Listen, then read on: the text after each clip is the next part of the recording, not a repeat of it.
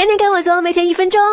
中华文化博大精深，不仅有很多传统节日，还根据太阳运行和气候变化总结出二十四节气，指导农业生产。